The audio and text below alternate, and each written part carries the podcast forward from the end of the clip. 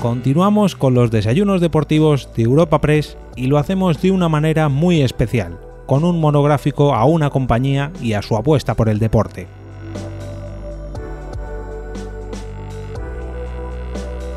Bajo el título Repsol, 50 años de apoyo y triunfos en el deporte de motor, contaremos con Carlos Sainz, bicampeón del mundo de rallies y del Dakar, además de Jorge Martínez Aspar, cuádruple campeón del mundo de motociclismo, y junto a ellos Tony Bow, 26 veces campeón del mundo de trial.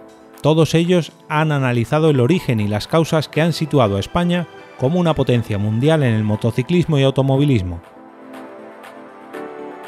Para la presentación de este encuentro contamos con Begoña Elices, directora general de comunicación y presidencia de Repsol.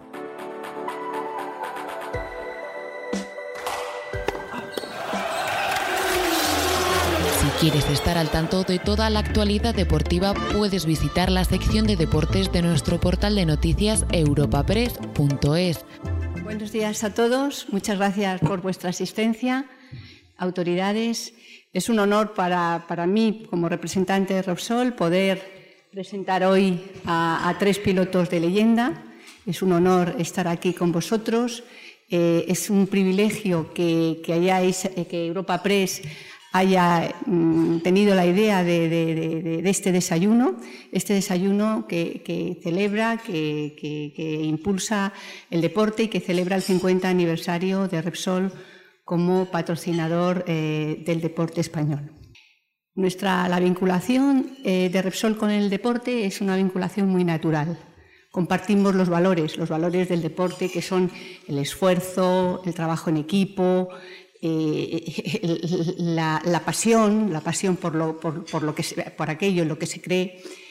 Eh, y además es muy natural porque forma parte de nuestro ADN. Nosotros somos una multienergética muy enfocada, entre otras cosas, a lo que es la movilidad y, por supuesto, el motor forma parte de nuestro ADN. Por lo tanto, es una extensión, compartimos valores con lo que representa el deporte y además en el caso del motor, es nuestro vínculo natural, nuestro banco de pruebas para probar nuestros productos, nuestros lubricantes, nuestros carburantes y al final poder dar los mejores productos a los consumidores, a nuestros clientes. Por lo tanto, es algo que sale de forma muy natural, trabaja para nuestra marca y para nuestra empresa. Repsol es una marca premium y en nuestra andadura, por estos 50 años, hemos buscado también compañeros premium compañeros y, competiciones premium. Por lo tanto, yo creo que ha sido, hemos elegido a los mejores para que nos acompañen y hemos acompañado también a los mejores. Prueba de ello es, eh, hoy en esta mesa se sientan tres personalidades, tres figuras eh, indiscutidas, admiradas y queridas del deporte con las cuales además Repsol ha tenido siempre o ha tenido una vinculación a lo largo de, su vida profesional, alguna en el presente, como es el caso de Tony, y otra en el pasado, y hemos aprendido mucho juntos y de ellos eh, y hemos mejorado también juntos. ¿no? Y me toca presentarles, la verdad es que más fácil sería que me presentara a mí, que me conoce muy poca gente, a ellos les conocemos todos, son admirados y queridos por todos. ¿Qué voy a decir de Carlos Sáenz? ¿no? Carlos Sainz es uno de los deportistas más queridos, más admirados eh, por todos. Es mm, el piloto de rallies español mejor de, la historia. Eh, dos veces campeón del mundo de rallies, bicampeón también en el mundo en el, Dakar. Este año estábamos hablando que se está preparando con un equipazo eh, para competir eh, creo que las imágenes de Carlos, la, competitividad, el esfuerzo, en fin, es una persona muy carismática, muy querida. Además, su imagen trasciende lo deportivo y es una referencia eh, de éxito y una referencia a seguir por, toda la gente joven y, adulta. Y Jorge Martínez Aspar, Jorge Martínez Aspar, solo decir que lo comentábamos también antes, que el mes que viene le dan un reconocimiento como eh, leyenda, ¿no? Como, es que Jorge es una leyenda viva del motociclismo. Hoy el motociclismo no sería lo que es sin Jorge. Pertenece a esa generación de pilotos que después de Ángel Nieto siguieron manteniendo la llaga. Eh, a sus victorias deportivas en 85 y en 100 centímetros cúbicos ha unido es un redondo, ¿no? El éxito después como director de equipos, como dueño de equipos y acumula y acumula victorias. Incluso me decía que supera ahora en número de victorias su equipo, el equipo que él dirige, que él es dueño y que él está, que lo es todo para ellos, a sus propias, a sus propios éxitos deportivos. ¿Qué más se puede decir de un deportista? Triunfa dentro y fuera de la pista y siempre eh, en apoyo del deporte que ama. Jorge es pura pasión, ¿no? Y Tony Bow, bueno, ¿qué voy a decir de Tony? Tony es el hombre 10. Es el hombre 10, desde luego es el mejor piloto de la historia en trial.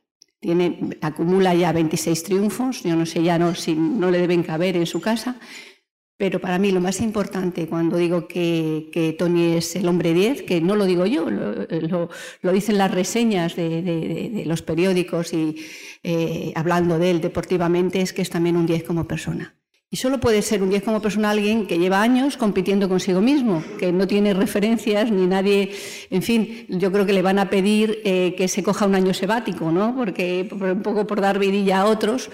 Pero eso es muy difícil. O sea, el ser competitivo, el, luchar contra ti mismo o, contigo mismo es lo, más importante. Después de un año, que fue el pasado con muchas lesiones, está viviendo un momento dulce, pero que le ha servido el año pasado para, crecer como profesional y no necesita crecer como persona porque efectivamente es un 10. 50 años dan mucho de sí, hay luces y sombras, pero la verdad es que para Repsol las luces han cegado totalmente las, posibles sombras. ¿no? Acumulamos 90 títulos y, bueno, el último pues eh, nos ha llegado en uno, falta un piloto. Hoy, hoy hay tres personas aquí que son tres leyendas vivas y nos falta Marc.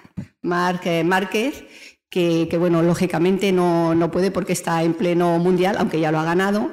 Eh, pero que es quizás eh, el cuarto, ¿no? el cuarto magnífico que, faltaría hoy.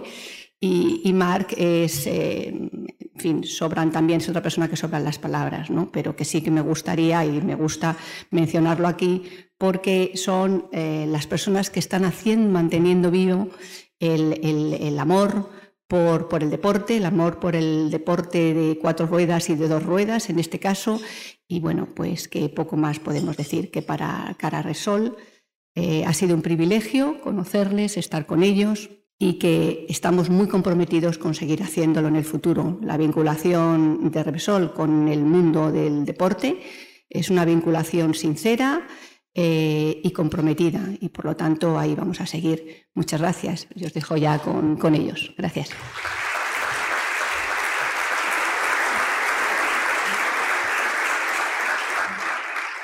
Buenos días a todos. Muchas gracias por la presentación, señora Lices. Buenos días y bienvenidos a este desayuno histórico y legendario. Histórico porque hace unas semanas, como comentaba, comentaba la señora Lices, Mar Márquez logró el octavo título mundial con el equipo Repsol Honda, una alianza de la que se cumplen 25 años en los que el equipo ha ganado 15 títulos en la categoría reina, los 6 de Marc, pero también los 4 de Mick Duhan, dos de los tres de Valentino Rossi, los de Alex Cremillé, de los que se cumplen precisamente este año 20 años, Nicky Hayden y Cassie Stoner. A esto se unen otros nombres legendarios como Ángel Nieto, querido por todos, Stefan Peter Hansel, Messier Dakar, que estuvo aquí en estos desayunos, Marcoma, que también estuvo, Nani Roma, Laia Sand, Dani Pedrosa y los que aquí me acompañan, Jorge Martínez Aspar, Carlos Sainz y Tony Bow. Todos ellos tienen un nexo en común.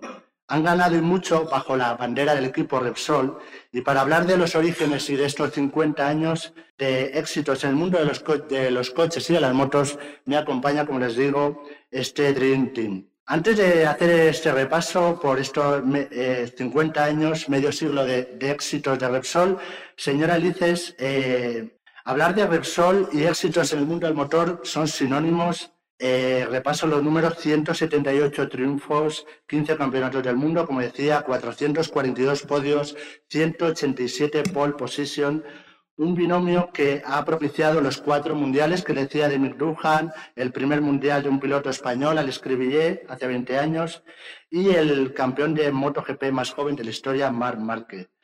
Por lo que parece, eh, lo que ha conseguido Mark, lo que está consiguiendo Tony y otros muchos, este, este, esta saga de, serie de éxitos no va a tener fin.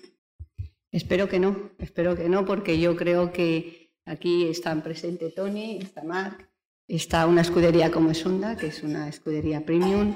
Eh, en fin, yo creo que efectivamente mm, no va a tener fin, o sea que, que, que estoy convencida de ello. Bueno, pues así, así será. Vamos a hacer un repaso o que así sea, de esos 50 años vamos a pasar de los orígenes hasta, hasta el día de hoy. Voy a empezar por la leyenda, aunque leyenda son los tres, pero el próximo mes eh, le van a nombrar oficialmente a Jorge Martínez Aspar leyenda en su circuito, en el circuito Ricardo Tormo. Eh, Jorge, eh, hábleme de esos orígenes, cuando en Alcira usted empezó a correr con siguiendo la estela de un equipo avidesa que he leído, donde todo era muy auténtico, muy humano, donde se compró una, una moto de alquiler para su primera carrera. Hábleme de esos orígenes y vamos a ir poco a poco hasta el hoy. Madre mía, hay que mirar. Ya ha llovido, ya ha llovido. Muchos, muchos años atrás, pero bueno, la verdad es que el otro día me hicieron una, una, entrevista también muy bonita que me recordaba todo esto. Y es muy bonito porque, como digo, y como decía pues, don Ángel Nieto, tengo la suerte de haber corrido en blanco y negro y en color, ¿eh? Eh, eh, sin telemetría y con telemetría. Y eso la verdad es que es muy bonito porque, como dices, mi primera carrera pues alquilé una moto, una Derby para correr y luego Adrián Campos me regaló la Bultaco Striker para correr la Copa Striker. Y la verdad que los inicios fueron, digamos, yo lo recuerdo con, muchísimo cariño porque era muy diferente, ¿no? Prácticamente corrías con una moto de calle y, era muy diferente. Pero fue muy, muy rápido y al segundo año, pues eh, Ricardo Tormo me dejó una segunda moto suya, gané el Campeonato de España y, y fue todo ya muy rápido. Luego ya empecé en el Campeonato del Mundo. Hice mi primer podium en Jarama en el año 82 y, y, la verdad que muy contento de, de recordar eh, nada menos que hace 40 años ¿no? de mis inicios. Era todo, como has dicho en esa entrevista, creo que era Motorbike, eh, todo muy auténtico y comentabas en esa entrevista que nos sorprenderíamos de algunos pilotos si no tuvieran la telemetría, que todo antes era más auténtico, el mecánico, el piloto era mecánico, era todo como más rudimentario, se puede decir. Bueno, eh, sin duda, digamos, eh, lo que quiero decir es que los, pilotos que han nacido hoy con, esta nueva tecnología, con el tipo de neumáticos, tipo de telemetría, tipo los motores, la seguridad, la fiabilidad. Eh, yo creo que el piloto en los años 70, los años 80, al inicio, el oído y la sensibilidad de las manos tenía que ser brutal porque se rompían mucho las motos. Entonces había, había que ser muy distinto. Luego los neumáticos, como digo yo, eran de, de cartón piedra, ¿no? Eh, era el mismo neumático para todo el fin de semana, eh, eran cosas muy diferentes, ¿no? Hoy, evidentemente, un piloto eh, tiene que ser físicamente, tiene que estar muy preparado, tiene que tener una concentración brutal, hay que decir que hay 20 pilotos o 15 pilotos en un segundo, ha cambiado muchísimo, ¿no? Pero lo que quiero decir es que técnicamente, digamos, hace el piloto hace 40 años tenía que saber muchísimo de mecánica, ¿no? Y ha visto, como, como comentaba, eh, ha pasado de ese blanco y negro al color, ha pasado de aquellas balas rojas, que eran las derby de, de 50, de 80 centímetros cúbicos. Usted ganó un doblete en un año, cosa casi impensable eh, hoy en día. Eh, ¿Cómo ha experimentado desde la primera fila esa transformación de, la moto y del motociclismo español, que era de las motos pequeñas y ahora ser dominador en MotoGP? Bueno, yo me gusta recalcar que creo que España es la primera potencia mundial del motociclismo porque creo que desde el año... Eh, siempre estuvo arriba, con Nieto, con Tormo, con, con nosotros, los años 80, pero la llegada de Dorna en el año 92 yo creo que transformó en España el motociclismo. Afortunadamente hoy tenemos 12 circuitos de velocidad, tenemos eh, escuderías, tenemos Dorna, tenemos cuatro grandes premios, tenemos eh, el mejor campeonato de promoción a nivel mundial, como es el Mundial Junior. Y cualquier piloto de cualquier lugar del mundo, de Japón, de Australia, de cualquier lugar, tiene que venir a España para aprender, para ir al Campeonato del Mundo, lo cual eh, eso es un gran privilegio para, para, nosotros. ¿no? Por lo tanto, yo creo que, hay que decirlo, hay que recalcarlo, que, que, tenemos una situación de privilegio y que tenemos que seguir cuidándola y tenemos que seguir invirtiendo en la base, ¿no? en, la, en la juventud. ¿no? Nosotros en el equipo nuestro tenemos eh, 80 niños de 6 a 12 años, tenemos luego el Campeonato de España de 10 a 12 años, pasamos al Mundial Junior, tenemos toda una escalera formando a los nuevos pilotos, a los recambios de los que tenemos hoy ganando el Campeonato del Mundo. Y hay un punto de modestia en usted, porque eh, usted dice que somos lo que somos gracias a Ángel Nieto, pero también a Sito Pons, a Joan Garriga, a Carlos Cardús, a Champi Herreros, a Cribillé, a Checa, a muchos otros y a usted. Bueno, yo creo que sí, ¿no? El palmarés español del motociclismo es brutal, ¿no? Ahora luego hablaremos de trial que ya, ya, se, ya se explayará. ¿eh? Tienes más campeonatos. Y, luego, de coches también. ¿no? Pero yo hablando de, de, la parte de velocidad, la parte de asfalto, sin duda el palmarés de, del motociclismo español es increíble. ¿no? Don Ángel Nieto fue el que se peleaba con, con la prensa para que viniese a, a las carreras y hablase de motociclismo, se peleó con televisión para que retransmitiesen las carreras y se peleaba con los patrocinadores diciendo que esto era, era muy bueno, ¿no? y afortunadamente, pues eh, a partir del principio de los 80 empezaron a, a, llegar, tenemos patrocinadores, empezó a llegar la televisión, empezó a llegar todo y yo creo fue el primer gran cambio, ¿no? Y el culpable de todo eso para mí fue don Ángel Nieto, ¿no?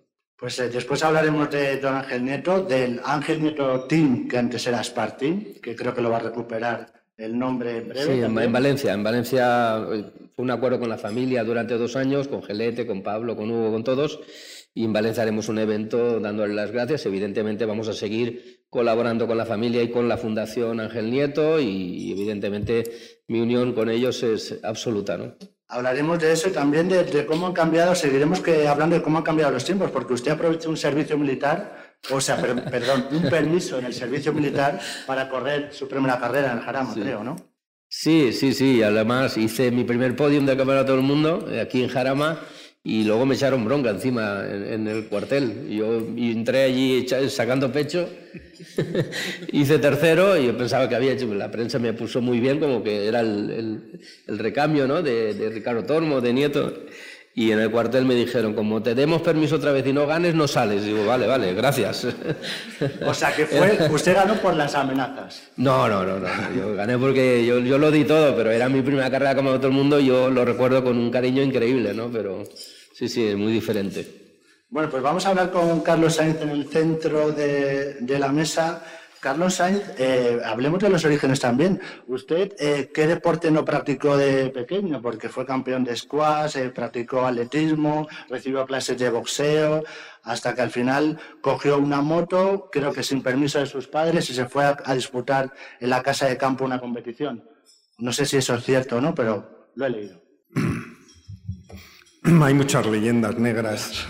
Pues por eso eh, se lo pregunto. Que hace mucho tenía tiempo, permiso, tenía que hace permiso. mucho tiempo de, de, eso. Sí, recuerdo que corrí una carrera, me parece que se llamaba, lo patrocinaba el corte inglés, el motocross en la casa de campo. Imagina, imaginaros ahora intentar organizar un motocross en la casa de campo, te matan, ¿no? Bueno, pues en aquel entonces yo tenía 14 años, eh, se podía organizar un motocross en la casa de campo, se organizaba, lo organizaba el corte inglés. Qué grande es el joven, o algo así, era el eslogan. Y, y, yo con 14 años pues, pues ya tenía la inquietud de correr y con una Montesa Capra 125... Capra 125. Sí, pues eh, tuve que hacer ahí una maniobra para la licencia que, mm, bueno, que, que no era del todo legal y, y corrí y bueno, pues... Eh, bueno, ya prescrito, ya prescrito, ¿no? Ya prescrito todo, sí. Yo creo que todos en esa época, bueno, los padres, como no puede ser de otra manera, la inquietud de los padres a la hora, hoy es completamente diferente, ¿no? Porque hoy pues hay unas fórmulas de promoción en motos, como ha dicho Jorge, desde una temprana edad hay unas instalaciones fantásticas. En el karting los niños empiezan mucho antes, sería un tema a debatir también, ¿no? Esa edad temprana en el deporte actual, cómo los niños empiezan a ser profesionales, perdón, y si quieres destacar en un deporte, pues básicamente tienes que desde una edad escolar dedicarte semi o profesionalmente a ello, eh, con las consecuencias familiares que tiene, con eh, las consecuencias personales que tiene, renuncias, etc. En aquel entonces pues eran, otros, eran otras épocas donde pues ibas un poco, salían de repente uno que empezaba eh, te decía, no, que hay una carrera ahí, vas allí. Hoy en día eso, todo eso ha cambiado y, es otra visión completamente diferente. Tenemos la, la, Academia Rafa Nadal, donde los niños ya van a estudiar para poder jugar al tenis desde una temprana edad. Eh, el deporte en España, gracias a Dios, eh, y en, en, el mundo, pero sobre todo en España, por eso también España es una referencia a nivel mundial en muchas cosas, pero sobre todo en el deporte, pues ha cambiado mucho. Bueno, aquí tenemos a don Jaime Sabes que nos acompaña, que le nombró a usted en ese Consejo de Notables del deporte español, que desde luego son, son una referencia para, para todos. Eh, dijo un tal Antonio Zanini, hay un chaval que corre en un panda que nos va a jubilar a todos. Bueno, sí, eran los inicios cuando había esa fórmula de promoción, gracias a Juanjo Lacalle, que hoy sigue conmigo, pues él compró el coche mi padre le encantaba el deporte, pero no el mundo del motor, no el mundo de los coches, y tuve que tener, pues como casi todos en aquella época, algún amigo que te ayudaba eh, y, que, en mi caso, pues medio escondidas, pues corríamos aquel campeonato Panda que luego conseguimos ganar y que luego posteriormente, pues SEAT, el premio era un coche oficial y de ahí pues va dando uno pasitos y esos sueños que uno muy tranquilamente desde, desde, desde la cama pues idealizas y ves, pues se van poco a poco cumpliendo y va uno dando esos peldaños, va dando esos pasos, como decía Jorge, y consiguiendo metas más importantes. Bueno, campeón del mundo de rallies, usted ha hecho una transición eh, medianamente lógica después al Dakar, ¿no? ayer eh, decía Fernando Alonso que la Fórmula 1 y el Rally Dakar son dos mundos totalmente contrapuestos. Usted sí que ha hecho una transición que después le preguntaré a Tony que han hecho otros pilotos como Laia al Dakar. Sí, bueno, antes de pasar al Dakar, tampoco nos vamos a enrollar mucho, porque, pero sí me gustaría decir mi, mi entrada en el Campeonato del Mundo de Rallys, eh, aparte de mi carrera, pues de alguna manera se ve endulzada, se ve engrasada por la llegada de, Repsol, ¿no? Eh, cuando entro en el equipo Toyota. Y recuerdo que es una anécdota, pero que en aquel entonces el director del equipo era Ove Anderson y había otro, eran dos suecos y tal. Y, cuando aparece el nombre Repsol encima de la, de la, mesa de negociaciones, de la posibilidad de que un sponsor, no tenían ni idea que era Repsol. O sea, ellos les, me, recuerdo que luego me lo comentaron, pensaban que era como una agencia de viajes, ¿no? Por en España, pues más era el tema de las vacaciones, más tal. En, sí, más o menos. en ningún caso se pensaban que era una gran empresa española petrolera y eh, nadie en el Campeonato del Mundo de, de rallies, salvo probablemente los portugueses porque venían de vez en cuando, pero nadie sabía lo que era Repsol. ¿no? Que decir que Repsol posteriormente pues ganamos dos campeonatos del mundo, eh, las motos pues eh, lo mismo y, yo creo que, que, Repsol en ese sentido consiguió dar un paso gigantesco a nivel mediático, a nivel de presencia, a nivel de comunicación y de hecho, yo creo que, eh, también con una gran cobertura televisiva, ¿no? a, nivel de, ayudar a esos éxitos deportivos con campañas y tal. Y entonces, pues mm, yo recuerdo que muchos, muchos, incluso todavía hay gente que, me sigue asociando Repsol con, con, mi, con mi vida deportiva actualmente, ¿no? que fíjate si hace años que, que ya no estoy con ellos. Hay que darle acciones a la compañía Begoña ¿eh? por, esa, por esa labor. ¿eh? Eh, el inciso solo, en muchos países nos ocurre que no saben muy bien qué es Repsol, sobre todo en países Por eso os tenéis que gastar más dinero en, el, deporte. Luego vamos a, la lista de, peticiones del oyente, Carlos. Más todavía, no, yo como deportista, ya en una fase más al final, como no podía ser de otra forma en mi carrera deportiva, por lo que a mí respecta, agradecer a Repsol esa confianza que tuvo en su día pero mm, después de agradecer, lo que sí me gustaría es pedir y pedirle a Repsol que, que bueno, pues Repsol, una época que estaba en el Mundial de Motos, en el mejor equipo, estaba en la Fórmula 1, estaba en el Dakar ganando, y, y, yo creo que era una empresa que internacionalmente tiene una visibilidad brutal. Hoy en día la tienen las motos, pero habéis dejado de lado el mundo de los coches, en concreto la Fórmula 1, el Mundial de Rallys y, y el Dakar. Y hombre, hay muchos pilotos que están españoles que, que, yo creo que merecen el, tener ese, ese, apoyo. ¿no? Si podéis buscar un poquito ahí en la caja y encontrar algo, estaría... ahí queda, la petición de ¿eh? También mencionar, bueno, está aquí Paco Vergia, ¿no? Telefónica, igual. O sea, una, una época en que, que, las grandes marcas españolas estaban, estaban en el deporte a, a nivel mundial en los mejores equipos. Desgraciadamente, pues, pues eso ahora es, es menos, no lo sé. También está aquí el Consejo Superior de Deportes. Una buena mm, ley de mecenazgo, pues probablemente ayude, ayude a las grandes eh, marcas, eh, empresas españoles, no marcas, a gastarse el dinero y luego tener, pues, eh, una, poder recuperarlo por otro lado. Si esa ley está bien regulada por el Consejo Superior de Deportes, bien sellada para evitar cualquier historia de, pues no sé, un patrocinio de canicas por 3, millones de euros o cualquier historia de estas, pero una vez que esté bien regulada y, se pueda controlar, pues eh, sin duda alguna va a ayudar mucho al, deporte y a los deportes caros, como, pero en general, como es el mundo del motor.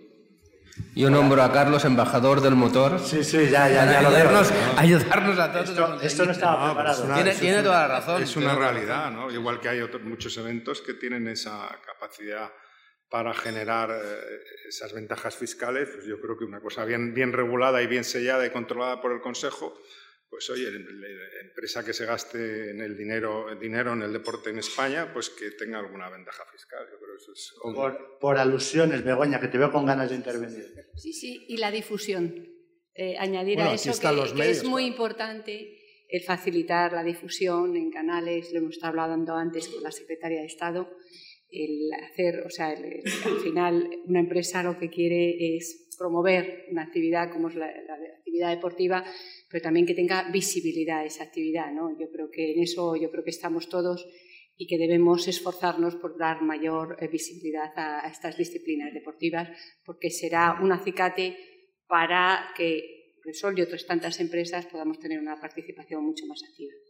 Después de este apunte reivindicativo, perdona Carlos que es verdad que con Jorge he ido poco a poco desde los orígenes, contigo he dado saltos muy, muy grandes, pero es que quería llegar eh, al Dakar. Eh, Dakar de 2020, por primera vez en Arabia. Eh, David Castera sustituye al anterior director, a Etin Lavin.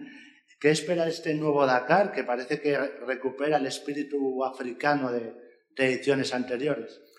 Bueno, pues esperamos una carrera como siempre es el Dakar, dura, ya lo han advertido. Yo creo que la filosofía del Dakar, de ir a un país más, más desértico como pueda ser Arabia Saudita, pues va a ayudar a, recuperar esa filosofía del Dakar. Y ya nos han avisado, como siempre, pues, eh, pues es una tónica general de estos días, pero me da la sensación que es como van más en serio, que va a ser un Dakar duro, un Dakar sobre todo largo, de etapas largas, de, de etapas eh, de estar cinco, cuatro o cinco horas en el coche. Y luego también eh, va a haber una nueva mm, situación que, va a cambiar algo el Dakar, que ya hemos visto en Marruecos em, en qué consiste, y es que el roadbook de la etapa del día siguiente se va a entregar media hora antes de la salida. ¿Y esto qué significa? Pues esto significa que normalmente el roadbook el día siguiente te lo entregan cuando llegas al vivac, es decir, tú llegas a las 4 o las 5 de la tarde, te entregan, te entregan el roadbook de la etapa del día siguiente. ¿Qué ocurre? Que hoy en día con las nuevas tecnologías y con Google Earth y con eh, el roadbook, pues al final puedes hacer una traza, en un momento dado mm, puedes pasarla a un teléfono y, si, en fin, eh, hay una picaresca importante, mm, muy difícil de controlar y que eh, pues algunos nos hemos quejado muchos porque hay pilotos que llevan años sin perderse ni siquiera un, poquito. ¿no? Entonces, eh, entregando el roadbook media hora antes, eso se evita. Lo que nosotros hemos, y esto lo hemos probado ahora en Marruecos, sí, efectivamente, gente que no se perdía nunca, pues, pues, eh, pues, pues se, ha perdido. Se les ha visto la telemetría, como decía ¿no? Entonces, lo que hemos pedido, lo que pasa es que parece ser que a nivel organización pues requiere más dificultades, es que lo hagan todos los días. Así evitas cualquier historia. Si tú entregas media hora antes el roadbook, pues ya te olvidas de, que haya una traza, de que haya un Google Earth, de que, de que los copilotos y los equipos puedan preparar la etapa con, grandes ayudas. Entonces, bueno, pues va a haber días de estos, no sé cuántos, eh, está por decidir, pero espero que, que, sean todos y cuantos más haya mejor. O si no, que no haya ninguno y que te dejen lo otro. O sea, lo que no se puede controlar eh, es mejor dejarlo libre, porque si no es, es complicado. Hacías mención a test en Marruecos, ha ido bastante bien, has quedado segundo. Eh, ha probado también Fernando Alonso, que probablemente mañana ya haga oficial, si no lo ha hecho ya, su participación en el, en el Rally Dakar. Ha sido un buen test para, para vosotros y ha dejado las carencias, como decías, y, y ha puesto delante del espejo la dificultad a Fernando Alonso. Bueno, la, eh, Fernando ha sido muy valiente de dar el paso de, correr en la Fórmula 1 al Dakar. Son probablemente dentro del mundo del motor de los coches los dos polos más opuestos. Eh, el Dakar en concreto además hace falta experiencia, ¿no? por lo tanto hay que darle tiempo a Fernando de que conozca la especialidad, de que, de que se acople a, esta nueva etapa de, su carrera. Y ya digo, para mí ha sido súper valiente por, por decidirlo pero yo creo que, las expectativas que él tiene, como, como, ha dicho, si corre, que probablemente mañana pasado se confirme, pues es que yo creo que su intención es más de, de, ir a coger experiencias este primer año, de ir a, acabar la carrera. Pero Fernando es una persona que tiene unas cualidades y unas capacidades brutales, con lo cual pues eh, el aire se lo va a coger muy rápidamente y, y, va, seguro que lo va a hacer bien. Eh, es un, yo el único consejo que, por cierto, ayer en el hormiguero lo decía, ¿no? Eh, que le dije, yo, Fernando, eh, por favor respeta la carrera porque es una carrera que es difícil y, que, que, tiene su peligro, ¿no? Eh, conducir a vista durante cuatro horas con muy poquita información en secreto que nunca has pasado requiere una gran concentración y es que te llevas muchos sustos y, hay muchos sitios que, crees que es de una manera y que cuando llegas pues es de otra.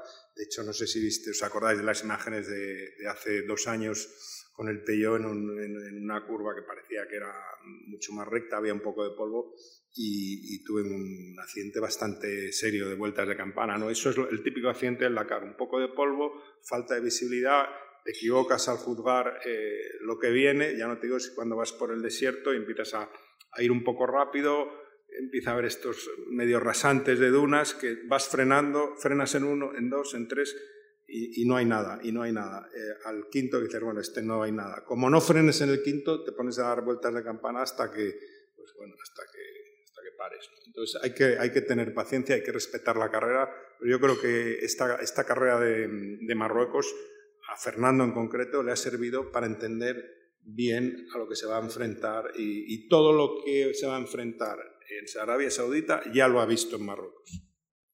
Carlos, eh, ya pasó con Tony, pero eh, se ha puesto la venda antes de la herida. Eso de que va con lo competitivo que es Fernando, solo en un 1% de su cabeza pasa por ganar, creo que no se lo cree ni él. Eso se lo tienes que preguntar a él.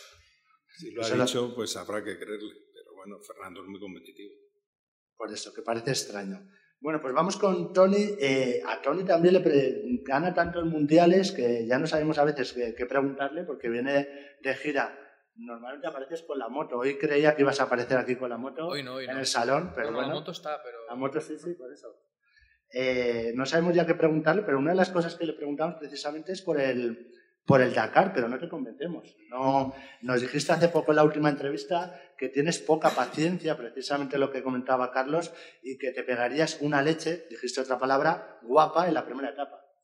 Bueno, creo que Carlos lo, ha contado muy bien y es un, deporte complicado, es ah, una especialidad que requiere paciencia y yo creo que ahora de momento no la tengo, ¿no? Por eso siempre cuando ah, hablamos de cambiar de disciplina veo antes enduro indoor, veo algo más técnico, más agresivo, de momento, el Dakar creo que es una aventura increíble que evidentemente que me gustaría hacer, pero también sé que no sería competitivo. Entonces, no ser competitivo no me gusta y viniendo de donde vengo, ¿no? de conseguir éxitos, no, no me lo planteo. Siempre digo que a la larga también ayuda que Honda cada vez está más involucrado con este deporte, entonces, bueno, cuando la marca está involucrada y ves que tiene muchas ganas de ganar, también, le está costando muchísimo, ¿no? despierta un cierto interés en mí, evidentemente, Pero como, como te digo, ¿no? Carlos ha contado perfecto a la paciencia, los riesgos, lo, lo que cuesta pues, ser competitivo en, aunque tengas las cualidades y puedas ser rápido, así que, que de momento lo veo lejos. Bueno, debutaste en el Mundial en el 2003 y esperaste a firmar con Repsol en 2007 para empezar a ganar todos los años dos veces. Bueno, me esperé a, a, poder ser competitivo para fichar por Repsol. Ah, bueno, es otra forma de verlo. De hecho, ya intenté a, alguna conexión con el equipo en, en 2006, pero tenía un contrato y la verdad que, que, justo fue lo que necesitaba. ¿no? En ese momento un cambio, tenía un gran nivel, me, faltaba, me faltaba la experiencia, poco a poco pues iba mejorando, sobre todo en la especialidad de indoor y al coger la moto, al cambiar al Repsol Honda, a la moto y el equipo me dio lo que a mí me faltaba, esa madurez, ese cambio que, que yo necesitaba en ese momento y a partir de ahí fue súper competitivo. ¿no? A veces la gente me pregunta qué cambiaste, qué, qué, qué hiciste. La verdad es que no lo sé. Es, fue un cambio tan increíble para mí que, que, bueno, pues en todos los entrenos ya empecé a notar que, que no fallaba, que, que era súper competitivo, que, que, se me, que tenía un año que, que podía intentar pues, conseguir el campeonato. Uh, yo creo que al empezar el campeonato uh, gané las dos primeras carreras. Sería la gasolina, a lo mejor. Puede ser, puede ser. El secreto no lo vamos a decir, está, está claro, lo vamos a guardar, ¿no? Pero luego en la tercera carrera quedé el 7 y ahí fue con un poco un choque de realidad, ¿no? Que aún me faltaba un poco, pero al estar en este equipo, al funcionar también la moto, la confianza de ese momento me empujó a conseguir todos estos éxitos y luego pues todo el sueño que estamos viviendo. Tony, hablábamos antes con Jorge de sus referentes, de Ricardo Tormo, de Ángel Nieto. Evidentemente los tuyos los tenías en casa, supongo, con Jordi Tarrés, estaba Doug Lampkin, que ellos han conseguido 12 y 7 campeonatos del mundo, pero es que lo tuyo es una barbaridad. Sí, y la verdad que es muy comparable también lo que consiguió Ángel en su momento con lo que consiguió Jordi, ¿no? Jordi consiguió un antes y un después uh, en, el, en, el, tema del trial, que se podía televisar, como, como decíamos antes, a partir de ahí se hizo un deporte mucho más famoso y eso que hizo que, sobre todo en Cataluña, uh, despertara una afición muy, muy fuerte y que se ha hecho una escuela que aún hay una base. De hecho, Adam Raga, que aún es pues, súper competitivo y tiene 37 años, es de la escuela de Jordi Tarrés que hizo cuando acabó su, su carrera deportiva. ¿no? Entonces, Jordi ha hecho mucho por este deporte, luego Dugu llegó y marcó otra, otra época, siendo hijo de quien era, ¿no? Así que han sido dos épocas increíbles del trial y son dos leyendas. Tienes buena relación con tus rivales, veíamos antes a Takaisa por aquí también, por el salón, a Fujinami, sin embargo, son buenos amigos tuyos a pesar de que les ganas siempre. Bueno, la verdad que, que siempre es, competición, ¿no? Evidentemente, pues con Fuji tenemos una relación ahora muy, muy buena. Somos grandes amigos y lo seremos siempre, aunque uno cambie de equipo, porque, porque bueno, se ha hecho una relación muy fuerte. Han sido muchos años, nos hemos ayudado mucho, pero bueno, al principio fácil no fue. Tuvimos también nuestros roces. Al final es un piloto muy competitivo, todos queremos ganar y al llegar un piloto joven, él venía de ser campeón del mundo, hubo un cambio muy importante en ese momento, del dos tiempos al cuatro tiempos, y, y él era un piloto ganador, ¿no? Entonces cuando llegué, llegué el 2007, 2008 recuerdo pues que teníamos, sobre todo en la parte de indoor, ¿no? Pero en la parte de outdoor teníamos mucha igualdad, los dos queríamos ganar y bueno, pues cuando tienes dos gallos en gallinero siempre es, es complicado, pero bueno, a partir de allí, creo 2009-10 cambió, cambió mucho nuestra relación, hemos hecho una, una gran amistad y, y, nos ayudamos mucho en, en las carreras, que eso pues tam, hay buena relación con los pilotos, pero los pilotos normalmente no nos ayudamos. En cambio, nosotros dos tenemos una relación de equipo 100% y aunque te juegues la carrera, pues nos intentamos ayudar. Eh, ¿Te sientes reconocido? Porque a veces el campeonato del mundo parece como el campeonato del mundo de MotoGP, un campeonato de España. Bueno, yo creo que el trial aparte es un deporte minoritario. Mi gran suerte es que estoy en el equipo Repsol. Ellos empujan y consiguen pues que salga por todos los sitios, como sabéis vosotros. Si hay que poner la moto en la redacción, la ponemos. La ponemos. Pero hemos conseguido una visibilidad que creo que, que a ser trial es increíble y la verdad es que sí, que cada vez me siento más reconocido. Hablando de reconocimientos, y la pregunta va para los tres, eh, cada uno que exprese su opinión, eh, comentaba Jorge Martínez Aspar en una entrevista reciente, no sé si en esta de Motorbike o en otra, eh, que el motociclismo español necesita un reconocimiento como, y yo voy a hacer campaña, el Princesa de Asturias. Tú no lo tienes, tienes 26 campeonatos del mundo, no lo tiene Jorge, no lo tiene Carlos, lo tiene Fernando Alonso y lo tiene Sito Pons. Vamos a hacer campaña. Tony. Bueno, sí, evidentemente, ¿no? Es extraño porque hemos tenido, como contábamos con Carlos y, y Aspar antes, que unos éxitos increíbles. A pocos haz, campaña por ti, que ellos ya harán por, por ellos mismos. Pocos, de, pocos deportes ¿no? han conseguido estos éxitos. En, mi caso, creo que lo que hemos conseguido es, como decía, un sueño, ya que 13 años consecutivos ganando los dos mundiales de las, de las dos especialidades es algo que pasa en muy pocos deportes Así que, bueno, ¿por qué no? Pero bueno, es, siempre complicado, es un premio que, es difícil aspirar. Jorge, tú lo reclamabas para Ángel, también lo puedes reclamar para ti, para el motociclismo, lo ganó Sito Pons. No, yo ya estoy de vuelta. en su momento ya... Nunca, nunca es tarde. Bueno, yo pienso que el motociclismo es el que se lo merecería, ¿no? Como, como deporte, porque si sumamos todos los títulos, tanto de trial como de velocidad, eh, y todo lo que está haciendo Dorna, etcétera, etcétera, yo creo que, oye, como he dicho antes, el motociclismo español es una potencia mundial en todo, ¿no? En grandes premios, como organizador Dorna, como equipos, como pilotos, y yo creo que el motociclismo sí que se lo merece de verdad. ¿Y para Carlos? Yo soy muy cabezota, o sea que tampoco me obsesiona, pero soy cabezota y mientras esté en activo, pues y luego, cuando lo deje de estar, pues es evidente que a cualquier deportista español le apetece tener eh, un reconocimiento como el Princesa de, Asturias. Sé que he estado nominado en diferentes ocasiones, pero no he tenido la suerte de, conseguirlo. Bueno. tienes la más alta distinción del Consejo, la Real Cruz del Mérito Deportivo. Esa sí que la tienes. Sí, pero soy cabezota.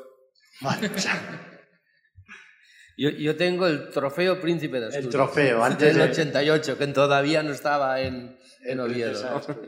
Era ah. anterior, empecé pronto.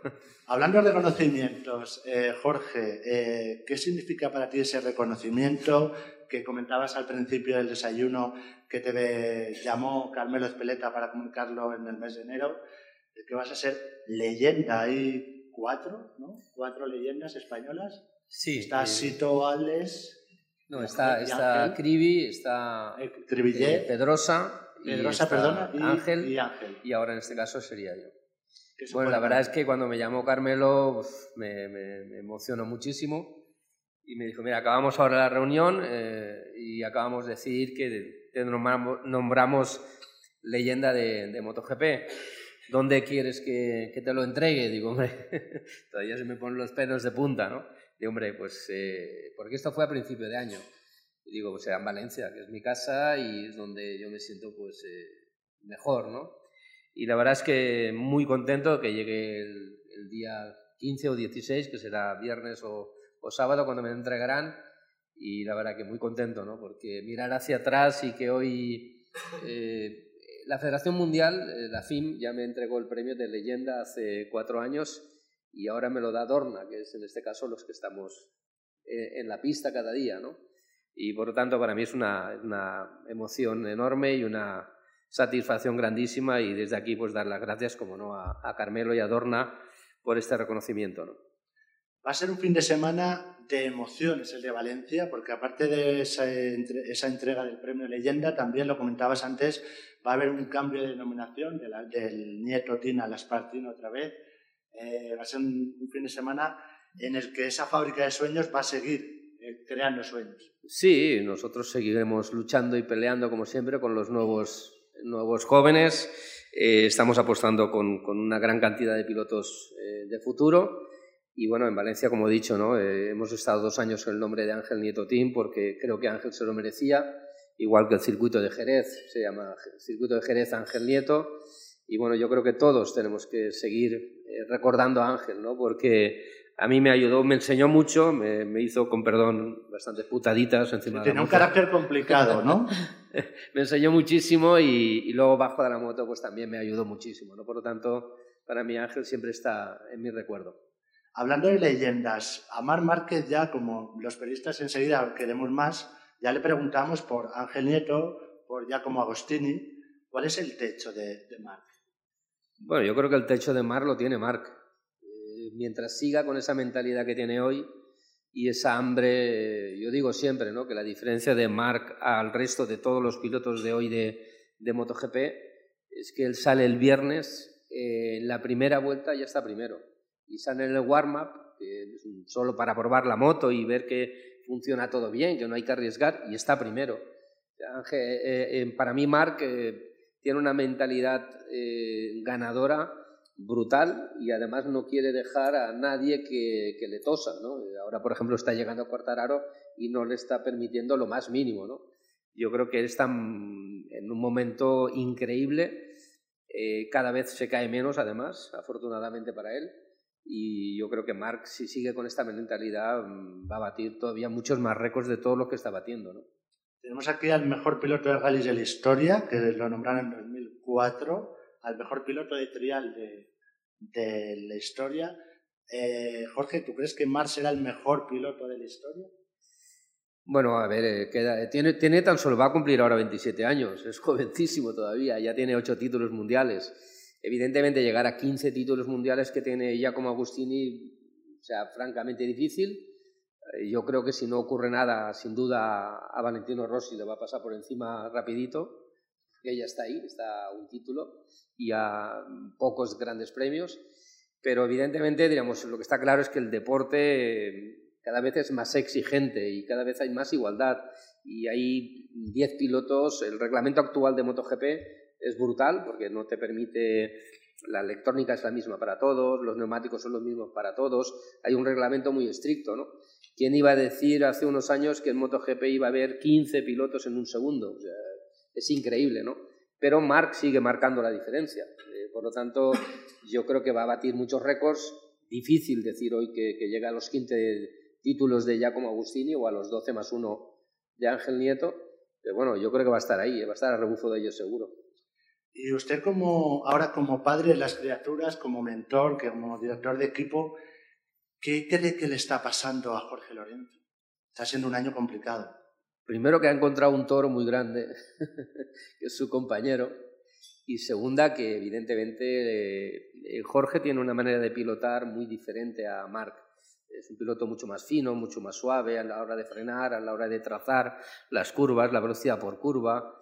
Eh, es mucho más agresivo y yo creo que él no, no se ha adaptado, en este caso, a, la onda. ¿no? Eh, luego, lamentablemente, cuando estaba llegando ya estaba realmente muy cerca en la carrera de Montmeló y luego tuvo una caída. Eh, luego en la carrera de, Holanda, de Assen, se cayó y se fastidió la espalda. Yo creo que ahí es donde vino el, gran cambio ¿no? de, este año. ¿no? Porque hasta esas carreras estaba pues, a cuatro décimas, medio segundo de Mar Márquez a partir de ahí, esas dos caídas es donde se ha quedado atrás y, realmente estoy convencido que, Jorge Lorenzo estará sufriendo muchísimo. Si volverá a ganar el próximo año. Eh, Jorge, mm, lo veo difícil. Lo primero que tiene que intentar es eh, disfrutar encima de la moto, que de momento no lo está haciendo, y lo que tiene que intentar es estar al menos entre los cinco primeros y luchar por un podio. Luego a partir de ahí vendrá pensar en ganar, pero en este momento está, está lejos. ¿no? Carlos, eh, si me permites, si me permite, vamos a hablar de su hijo en la Fórmula 1. Eh, se ha ido Fernando, pero el hueco lo ha llenado rápidamente y a marchas forzadas su hijo. Sexto en el Mundial, buenas, buenas eh, perspectivas, aunque está un poco enfadado, porque dice que no le sacan lo que le tendrían que sacar. Eso es anecdótico, lo importante es el resultado, lo importante es el paso adelante que ha dado este año eh, que McLaren está funcionando bien, que McLaren en la última carrera del año pasado con, con Fernando y con Bandón pues estaban el 16, el 17 y este año pues están peleando por o, o están en el cuarto equipo. Yo creo que a nivel personal también él ha dado un paso importante, él ha madurado y, y, yo creo que él está contento y sobre todo, y más importante, McLaren están encantados con él y al final eso es lo que cuenta. Que salga más, salga menos, pues no deja de ser anecdótico. Seguro que si da otro pasito más, McLaren mejora un poco y pelea por, por el cuarto, el quinto puesto, pues, pues saldrá más en la tele. Lo que tiene que hacer es eh, mejorar, eh, mejorar el coche y ya está. Preguntaba antes a Jorge por los límites de Mar, ¿cuáles son los de Carlos? Le preguntaba antes a Jorge por los límites de Mar, ¿cuáles son los de Carlos, los límites de Carlos en el Mundial? ¿De Carlos Hijo? Hombre, es un piloto muy joven, tiene, acaba de cumplir 25 años todavía, Yo creo que este año, como he dicho, ha dado un paso muy importante a nivel de madurez, de pilotaje, de confianza, y eso se nota. Y, yo estoy convencido, pero bueno, que lo esté yo, pues eh, siendo su padre, pues a lo mejor podría, eh, lógicamente, el, cariño de padre eh, puede pesar, pero he, tratado toda medida de ser objetivo y con él mucho más. Yo creo que es un piloto con capacidad de ganar un, mundial y, ojalá lo pueda demostrar y pueda estar en un equipo y en un coche para luchar por, por ganar un, mundial. Puede parecer por mi parte un poco, no sé cómo calificarlo, atrevido el decirlo, pero bueno, como, es lo que, como es lo que pienso y además soñar, siempre digo que es, que es, que es gratis, para más lo creo de verdad. Eh, no sé si habla mucho de eso en casa, pero en 2021 va a haber nuevo cambio de reglamentación en la Fórmula 1. Se habla ya incluso de un Spanish McLaren. No sé si, si a usted le seduce la idea, Carlos, con Fernando Alonso, por supuesto. 2021. Veo lejos el final de temporada, que es en Abu Dhabi dentro de, un mes y medio o dos meses. Lo veo muy lejos. Eh, veo muy lejos el 2020, ya ni te cuento. O sea, el 2021, ¿qué va a pasar? ¿Dónde va a estar Carlos? ¿Dónde va a estar Fernando? ¿Dónde va a estar McLaren? No es que lo vea lejos, es que ni, me lo imagino. Con lo cual, eh, también la experiencia me dice que en el mundo del motor eh, es importante tener los pies en el suelo, carrera a carrera, domingo a domingo. Cambia brutalmente. La gente tiene muy poca memoria en el sentido de que hay un dicho en el mundo del motor que me imagino que será también muy parecido en, las motos y es que eres tan bueno como la última carrera. La gente tiene una memoria histórica muy, muy corta en, en este deporte y por lo tanto las cosas cambian, cambian muy rápido. Yo lo he vivido en mis propias eh, mi propia historia y, pensar en el 2021 para mí es ahora mismo ciencia ficción, muy lejos en el tiempo. Bueno, vamos a soñar un equipo con Carlos, con Fernando, con el apoyo de Repsol, ¿no? Está bien, ¿no? Sí, sí, ¿no? como ha venido antes, antes, yo lo apunto también. Antes he dicho que es como soñar es gratis. Yo cuando era niño soñaba que algún día pues iba a correr el rally del mundial y que a lo mejor un día ganaba y, y luego se ha cumplido. Por lo tanto, es que soñar no cuesta nada, no, no, hay que poner aquí ningún euro encima de la mesa.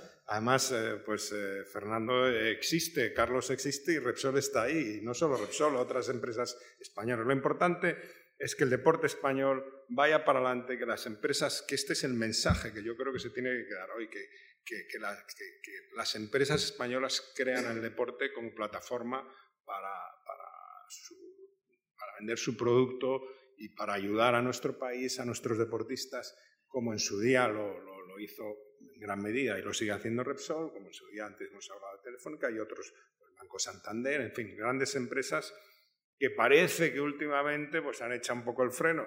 Pues ayudémosles. Eh, nos tiene que ayudar el gobierno, ya lo ha dicho, nos tiene que ayudar el gobierno, ¿no? Yo insisto, soy muy cabezota, insisto, el gobierno tiene que, el que sea, eh, el que esté, porque deberían de ponerse todos de acuerdo para, para esa ley de mecenazgo.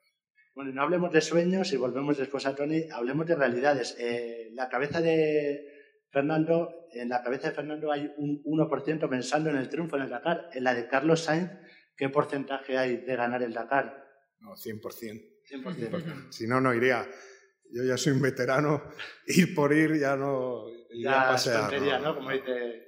Cuando vas cumpliendo años, eh, el prepararte porque el Dakar hay que respetarlo mucho. El, prepararte físicamente para estar a tope y, ir con posibilidades eh, requiere esfuerzo. Cuanto más años tienes, más esfuerzo, porque tu cabeza pues tienes bien tal, pero efectivamente físicamente necesitas pues levantarte todos los días, prepararte, hacer, hacer una hora, una hora y media aeróbico mínimo, musculación, no sé qué. Y eso pues eh, cuesta, pero pero eh, eso, también te da vida, te da la motivación de levantarte cada día con, ganas, con ilusión. Por lo tanto, respeto a los deportistas veteranos. Yo creo, como me preguntan en muchas ocasiones, bueno, ¿cómo? Yo creo que me he ganado el derecho de decidir si quiero correr o no. Y mira, el otro día, pues, eh, había un periodista que en este rally de Marruecos se sorprendía oye, qué sorpresa, que has ganado dos etapas en el Rally de Marruecos. Y yo me giré y, le digo, oye, que... Y le preguntaste por la familia, ¿no? Hace un año he ganado el Dakar. Si estoy aquí corriendo el, el Rally de Marruecos es porque pienso que puedo optar a ganar alguna etapa, el Rally y el Dakar. Si no, me quedaría en mi casa, estaría en el Gran Premio de Japón, a lo mejor viendo a mi hijo, no estaría aquí. Pero esa, yo entiendo que a lo mejor ven a un tío mayor con el pelo blanco, tal, no sé qué, este tío que hace aquí, bueno, pues intentar ganar el Dakar es lo que Bueno, dijo una vez en octubre que dejaba los rallies, en octubre de 2004. ¿Qué, perdón? En octubre, del 21 de octubre de 2004, dijo que dejaba los rallies para dedicarse un poco a la familia. La familia no le está dejando, no le está echando mucho de menos, por lo que veo. Bueno, yo creo que ya me conoce, mi mujer sobre todo me conoce muy bien, mis hijos también, y, Reyes ha hecho intentos, varios, de, persuadirme para, lógicamente, dejar de correr, como no podía ser lo normal, o ya se preocupa, pero en el fondo ya me respeta, me conoce desde que, desde que los dos teníamos 18 años, sabe lo que es mi vida, sabe mi pasión, sabe lo que me gustan las carreras y se preocupa, pero respeta lo que de momento sigue siendo mi pasión, que lo será toda mi vida, pero está claro que no está muy lejos el día que voy a decir, oye, hasta aquí hemos llegado y, no pasa nada, pero hoy por hoy me sigo divirtiendo. Bueno, no le pregunto por el Real Madrid, tuvo aquella aventura de la candidatura con el señor Villarmir. No le pregunto por su Real Madrid, que juega hoy la Champions, juega un partido importante, está un poquito regular este año un poquito regular. La verdad es que el, gran, fichaje que ha sido Hazard pues ha tenido mala suerte con las lesiones y, no rindiendo lo que todo el mundo esperaba de él, pero es un grandísimo jugador y yo creo que en cuanto que coja la forma otra vez va a ayudar mucho al Madrid. Yo confío, confío hasta el último minuto, el Madrid no se rinde nunca y confío en que el Madrid pues, eh, pues, pues bien y ganará hoy. También venimos de un periodo donde el Madrid ha ganado tres, tres copas seguidas, es, es, es, impensable que un equipo pues, pueda estar constantemente haciendo esas virguerías. Por lo tanto, paciencia y a disfrutar de lo que llegue y, apoyar a muerte al Madrid. Mira, va todo muy lado, Tony. Eh, precisamente por lo que comentaba Carlos, eh, me dijiste tú, nos dijiste en la última entrevista que tuvimos en Europa Press, que la distancia entre el éxito y el fracaso es muy pequeña y ponías el ejemplo precisamente de, del Real Madrid y que uno de tus próximos retos es prepararte para la derrota. O sea, que cuando pierdas, tu próximo reto es volver a ganar. Bueno, sí, la verdad es que he tenido la gran suerte de conseguir tantos éxitos que vas viendo que evidentemente pues he tenido muchas maneras diferentes de pensar, ¿no? Pero al final ahora con 33 años pues lo veo, lo veo diferente por suerte y, me lo cojo como, bueno, pues a inicio para me entendáis un poco, al principio, pues claro, cuando ganas cinco o seis mundiales consecutivos, ah, es una obsesión con no, con no, perder, ¿no? He conseguido ah, cambiar y poder disfrutar de un inicio de temporada donde evidentemente estoy obligado a ganar donde corra, donde compita, pero intentando disfrutar un poco, porque hay que intentar disfrutar ya que cuando disfruto me salen mucho mejor las cosas y, aprovechar esta suerte que he tenido de vivir esta época de tantos éxitos que creo que pocos deportistas lo pueden conseguir. Entonces, como dice Carlos, a veces pues pierdes una carrera y el deporte del motor es, como ha dicho, ¿no? lo bueno que eres la, última carrera. Y, yo creo que el que tiene que frenar eso es el mismo piloto, recordando quién eres, de dónde vienes y lo que te gusta hacer y que tu pasión, como creo que todos al principio, es poder vivir de, de lo que más te gusta que es la, gran suerte y a partir de aquí pues conseguir éxitos pues mejor que mejor. Lo comentaba antes Begoña en la, en la presentación, no han sido dos años fáciles, has tenido problemas de hombro, de espalda, y la gente no, lo, no probablemente no lo sepa, pero estaban ahí con, detrás de tus títulos. Sí, la verdad que hemos tenido una carrera ah, muy buena, con muy pocas lesiones y ah, en 2016 me, me rompí el subescapular del hombro, Ah, fue un año complicado para mí, luego pues ah, con mucho trabajo, sacrificio lo pude solucionar, pero la lesión fuerte llegó en 2018 con, con tres vértebras rotas en, en, un indoor de exhibición donde no calía coger los riesgos que estaba cogiendo quizá. Y a partir de ahí fue un año muy complicado porque mi decisión fue seguir compitiendo. En un mes estuve recuperado más o menos, que no estaba 100%. y al arrastrar esa lesión, pues tuve una lesión de rodilla, luego una lesión de costillas porque no estaba ágil, no estaba rápido, no, no podía trabajar en el gimnasio, ya que había tenido muchas lesiones, pero nunca una de espalda. Las lesiones de espalda ah, te prohíben todo tipo de entreno, así que iba de carrera en carrera, fue un año muy, muy, muy complicado, pero que creo que, bueno, pues de todo lo malo se aprende. Eh, fue un año que tuve que utilizar la cabeza más que nunca, a sacar toda mi técnica y yo soy un piloto como decían antes de Mark, que soy agresivo, tiro siempre de físico y, bueno, pues no, no, pudo ser y descubrí cosas en mí, en mi pilotaje, que no tenía ni controladas. Así que, que, bueno, eso me ha servido, creo, para hacer este año uno de mis mejores años en mi carrera. Y decías, aparte de ese reto de que te planteas de volver a ganar si pierdes, es el enduro extremo más que el Dakar, ¿no? Bueno, la verdad que he tenido la, ocasión de ver que muchos pilotos del trial se pasan al enduro, al enduro extremo. Hay cogen un poco más de velocidad. El trial es un deporte donde no hay velocidad, hay altura, hay, hay peligro, pero no, no hay velocidad. Entonces, creo que hasta en el caso de pasarte en el Dakar, creo que lo más lógico primero sería pasarte el enduro, coger velocidad y luego, pues cuando tienes la velocidad y la técnica del trial, tienes ya dos cosas muy importantes que te pueden servir. Pero el paso directo ahora al Dakar, como he dicho antes, no, no sería competitivo porque la velocidad no la tenemos. Bueno, eh, Carlos, le fichamos como copiloto, porque está Marcoma con Fernando, ¿le fichas como copiloto en unos años a, a Tony para el Dakar o no? Yo con Tony al fin del mundo.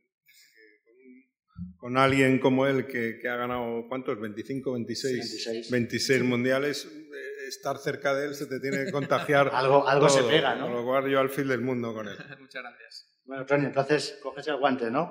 te vas con Carlos en unos años, ¿no? Lo hablamos. Bueno, lo que decía de la velocidad, él, la tiene, así que podemos ir entonces. Bueno, pues aquí hay un medio compromiso. Pues muchas gracias a los tres por este desayuno, como decía antes, eh, histórico y legendario. Muchas felicidades, Jorge, por ese, por ese nombramiento que ya es una realidad. Los otros ya también son leyenda. Muchas gracias, Begoña. Eh, y a todos ustedes les doy las gracias también a Marcos, a Diego, al equipo de Juan Navarro por ayudar a este desayuno tan maravilloso con estas dos motos que tenemos aquí. Y les espero en el próximo desayuno, el 14 de noviembre, en el que hablaremos de los deportes de la nieve y recordaremos el legado de Blanca Fernández Ochoa. Buenos días y buena suerte.